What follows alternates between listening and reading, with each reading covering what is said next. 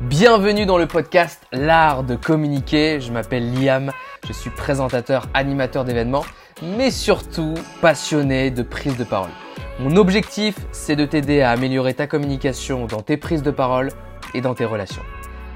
Alors, cette idée que quand on va communiquer, on va forcément euh, devoir se faire comprendre. Mais pas que dans l'histoire de conflit ou du modèle du monde des autres. Un peu comme là, on est en, train de faire une vidéo où euh, des personnes écoutent ça en podcast.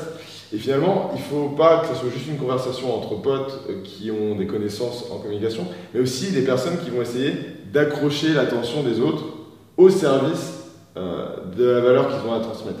Je m'explique, quand toi tu fais par exemple des conférences, je pense que c'est essentiel que de comprendre ben, les personnes qui sont là pour essayer de leur parler, pour que ça leur parle en fait personnellement. Ah oui, je me rappelle, j'ai eu un conflit avec ma copine, effectivement, ou avec mes parents, effectivement, euh, où j'adore cet auteur, Marc Aurel, effectivement, bah, ça me parle. Et toujours se reconnecter à cette attention en fait euh, auprès des autres, parler aux autres et pas parler pour soi. Et ça, je pense que c'est un art aussi euh, dans la communication hein, que tu as sûrement dû beaucoup travailler.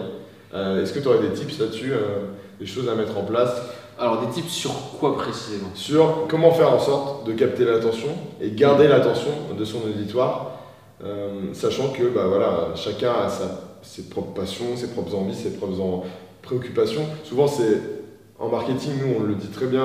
Euh, moi, si je veux bien parler à, à mes prospects, aux personnes que j'ai besoin d'accompagner parce que je sais que je peux faire une différence pour eux, eh ben, j'ai besoin de comprendre leurs blessures, comprendre leurs besoins et euh, leurs problématiques. Et du coup, si j'alimente justement des discours, des storytelling un peu autour de leurs problématiques, ça fera une énorme différence parce qu'ils seront captés et ils se diront Ok, on parle de moi donc je vais m'y intéresser. Vous voyez Un peu l'idée. Ok, ça, donc ouais, en gros, plus tourner prise de parole un petit peu. Exactement. Communication, captiver l'attention, ouais, c'est une excellente question.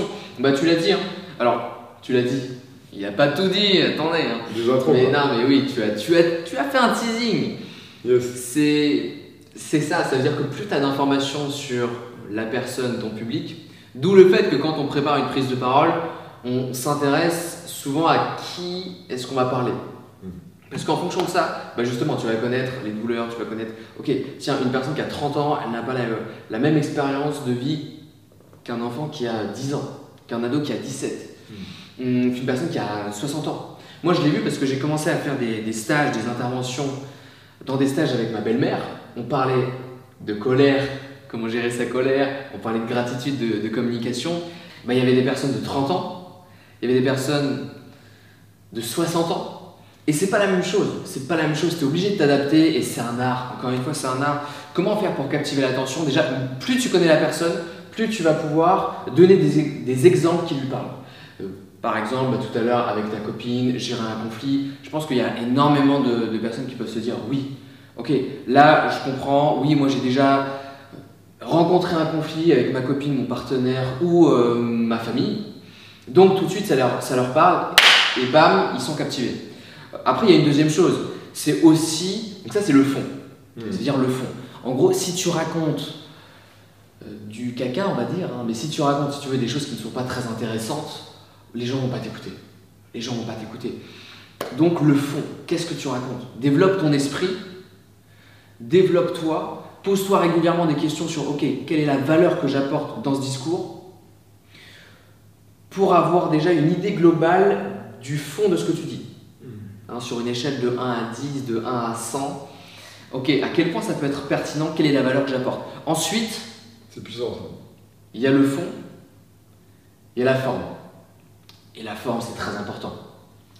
Moi, je rencontre plein de gens, c'est super intéressant, mais bon, pendant une heure, c'est ouais, donc machin, hein, machin, ah ouais, pendant une heure.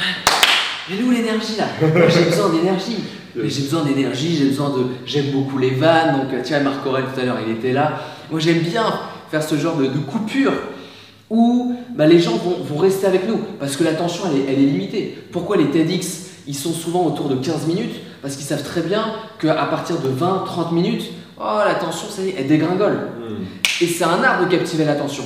Donc bien sûr, mettre de l'énergie. Mettre de l'énergie. Jou- Alors, il y a mettre de l'énergie, il y a... On, on va prendre vraiment tout ce qui est sur la forme. Mettre de l'énergie, il y a mettre des silences, donc la, la forme aussi, tout ce qui va, tout ce qui va être paraverbal. Yes. Donc mettre de l'énergie, mettre du rythme. Parce que bien sûr, si tu parles d'un ton monotone, ça peut être très très vite ennuyant. Très vite ennuyant. Et puis après, il y a aussi, c'est un mix si tu veux entre le fond et la forme. C'est un mix entre le fond et la forme. C'est typiquement jouer un personnage. Moi, je me souviendrai toujours de mon prof d'histoire. Là, tu as vu, j'utilise un exemple. L'exemple, c'est aussi ce qui peut aider les personnes pour qu'elles soient avec nous et captiver l'attention.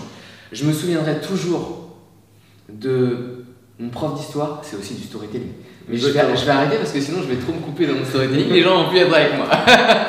Mais je me souviendrai toujours de mon prof d'histoire, je suis en terminale, et tu sais, il nous, il nous parle d'un- cours sur la guerre, 39-45, mais il y avait aussi d'autres guerres. Bon, je me souviens plus de tout. Mais à un moment, il nous joue un peu Napoléon. Ok. Et le gars, pour jouer Napoléon, il est tellement à fond, il est tellement à fond, le, le mec se lève. Ah, tu as pu voir ma tête, c'est pas grave. Il met un pied sur la chaise, et il joue Napoléon comme ça avec le bras. Extra. Et nous, on, on est là, mais personne parlait. On, Ouais. est- on était avec lui. Alors que là, le cours d'avant, on était en cours de maths, et alors là, ça y est, on se jetait des avions, euh, c'était n'importe quoi. C'était n'importe C'était quoi. la guerre. Et parce qu'il jouait un personnage, parce qu'il est tellement impliqué dans son discours qu'on est avec lui. Mais il est impliqué parce qu'il raconte une histoire, il est impliqué parce qu'il joue un personnage. Et ça, c'est ju- c'est juste beau. C'est juste beau. Et l'histoire, bien sûr. Donc, pour récapituler, récapitulons, on sait que c'est important. Il y a le fond, donc dire quelque chose qui, apporte de la valeur. Il y a la forme, donc bien sûr, on va parler du paraverbal, le rythme, l'énergie dans ce que l'on dit. Et puis après, il y a ce qui va être aussi le storytelling, jouer un personnage. Le storytelling, mec, le storytelling. Justement, là, je viens de raconter l'histoire du prof d'histoire. Les gens, je pense qu'ils ont beaucoup plus été avec nous parce qu'il y a eu cette histoire. Ouais. Et cette histoire, je l'ai racontée au présent. Ça, c'est un autre tips. Parlons du storytelling.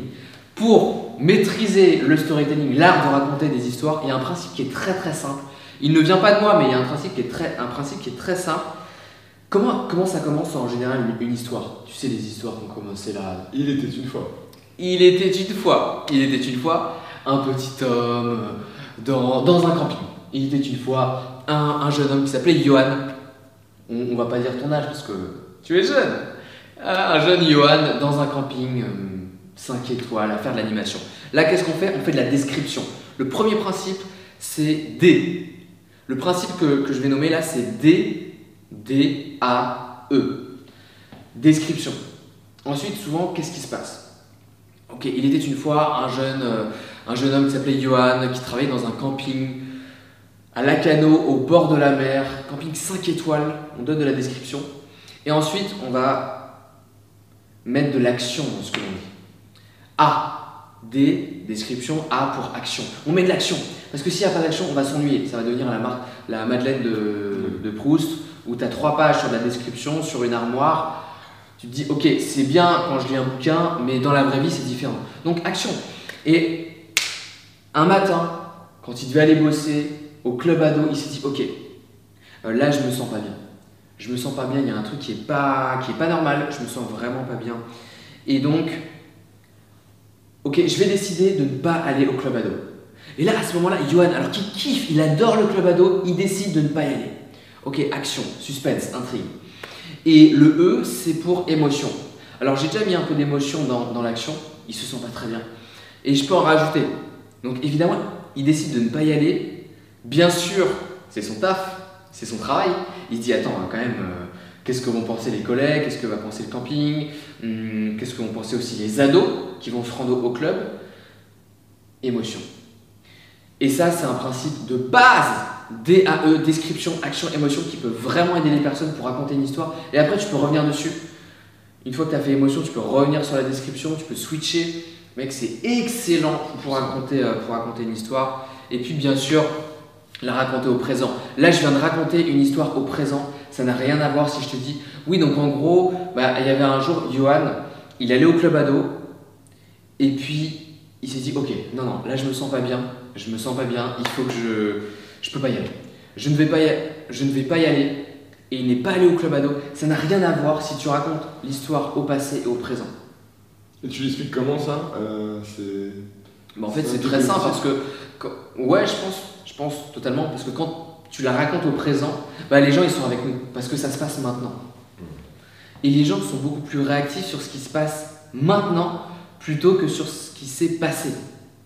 Tu vois, quand on raconte la guerre 39-45, ça n'a rien à voir que si tu vis une guerre. Yes. Alors évidemment, on ne peut pas vivre la guerre 39-45. Par contre, on peut vivre le Covid. Et, et c'est différent. Les gens vont beaucoup plus être réactifs. Ils vont beaucoup plus aller devant la télé ou devant les réseaux sociaux sur quelque chose qui se passe maintenant. Parce que bah, c'est maintenant, c'est ta vie. Et, et ça se passe, c'est tout de suite.